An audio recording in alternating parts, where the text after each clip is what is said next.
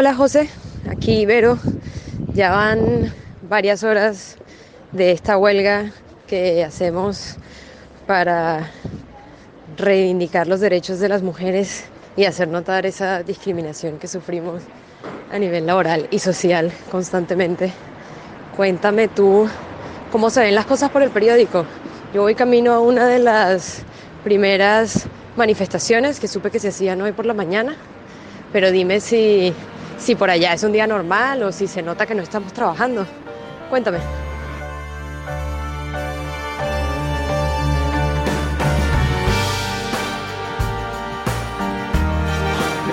y el problema ahora es lo del interactivo y todo eso, que eso de hermana de la apertura. Pues Verónica, tengo que decir que no eres la única que ha decidido hacer huelga este 8 de marzo. Hoy en la redacción del país el ambiente es lógicamente mucho más silencioso de lo habitual un viernes. Me he dado una vuelta por la redacción y casi no hay ninguna periodista trabajando. En su lugar, todas han dejado en su ordenador un mensaje, un cartel que dice 8M 2019, las mujeres en el país estamos en huelga, tenemos mil motivos. Era de esperar que hoy todas las voces que se escucharan en el país fueran graves y así es. Pero hay cosas que sí me han sorprendido más allá de la ausencia de voces femeninas. Por ejemplo, este es un sitio en el que suena un teléfono prácticamente cada 20 segundos. Al final te acostumbras, es como tu ambiente habitual. Sin embargo, hoy cuando suena un teléfono te sorprende. Como te digo, solo hay hombres, hay secciones prácticamente desiertas porque todas sus redactoras son mujeres.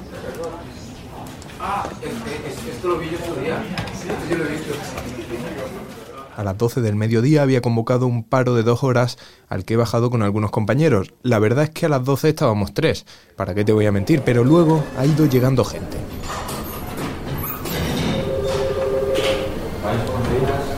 Hola,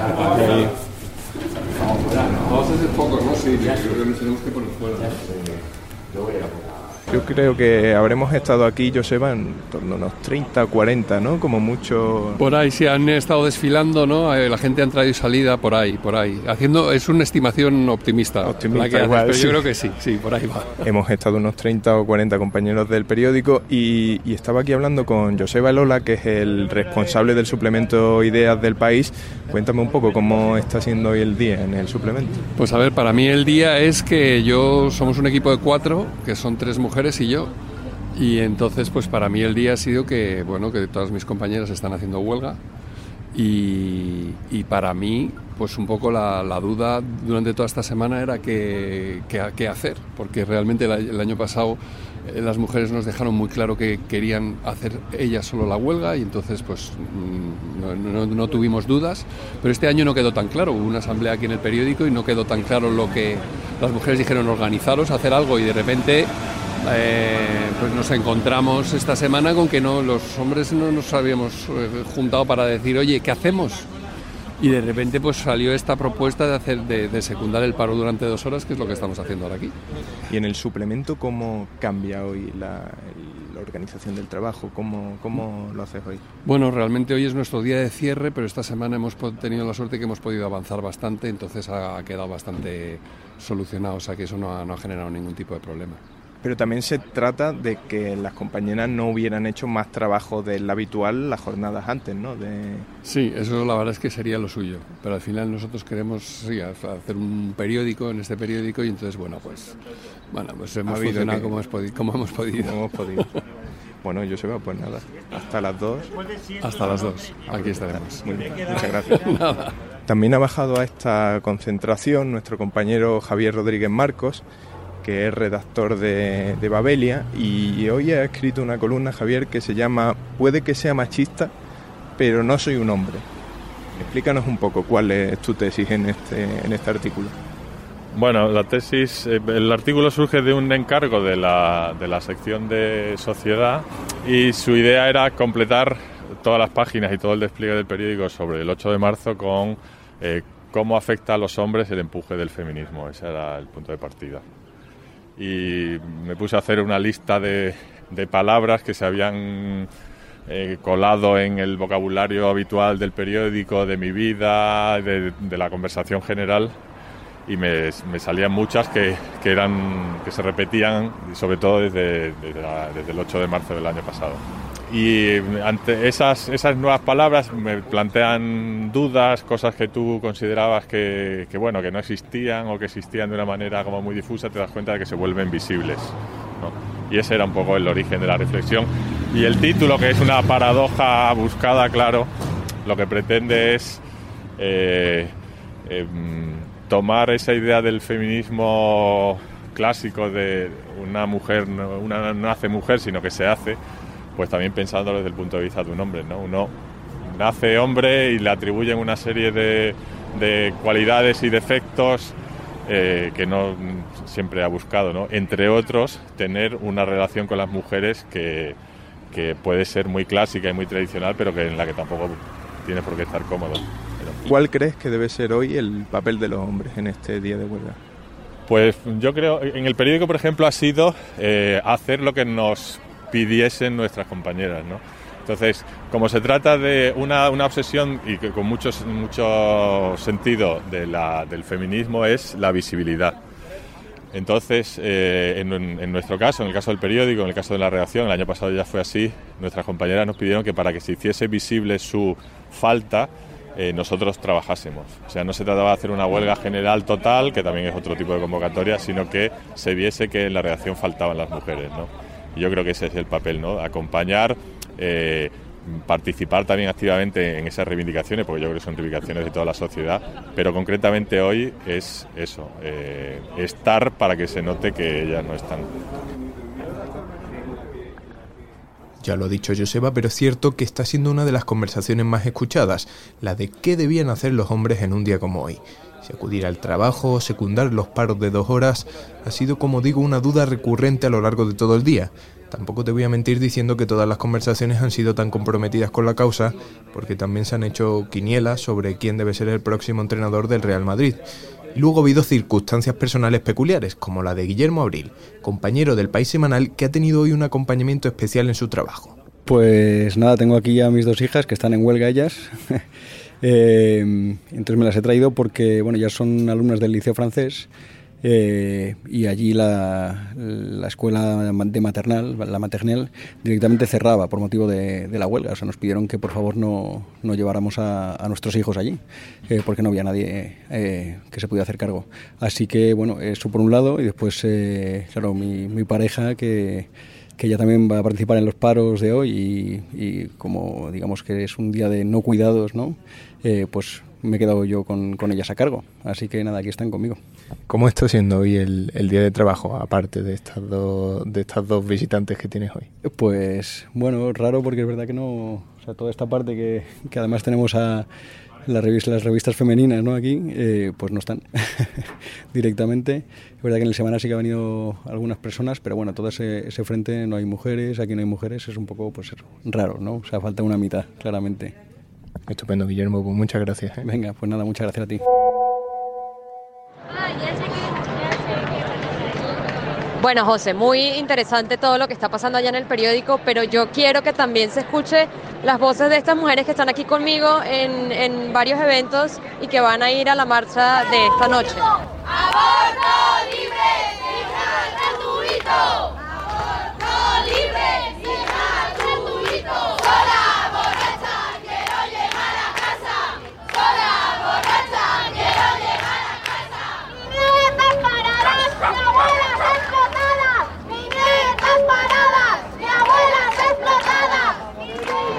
Dejo con un, par de chicas con las que conversé no solo de razones por las cuales hacer la huelga y participar en la marcha, sino también un poco justamente del papel de los hombres en este día que se ha vuelto tan reivindicativo para las mujeres. Yo una vez que fui a exigir, a pedir un trabajo, me hicieron unas pruebas en las cuales di todo muy bien, pero cuando les dije que tenía una niña de cuatro meses, me dijeron que no les interesaba porque si la niña se ponía mala, la que iba a faltar al trabajo era yo. En un primer momento me habían aceptado, pero cuando se enteraron que tenía, además ella era, era ella, me dijeron que no. ¿Cuántos años tienes ahora? Eh, 23, 23 años.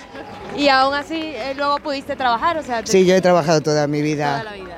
A ver, ahora en el trabajo en el que me encuentro, la verdad que no hay una discriminación, pero yo aquí vengo en plan de solidaridad. Que yo no sea discriminada no quiere decir que no haya muchas mujeres y también acompañar a muchas trabajadoras que sé que les hubiese gustado estar aquí, pero que no han podido por miedo a represalias, a despidos y situaciones que yo las entiendo.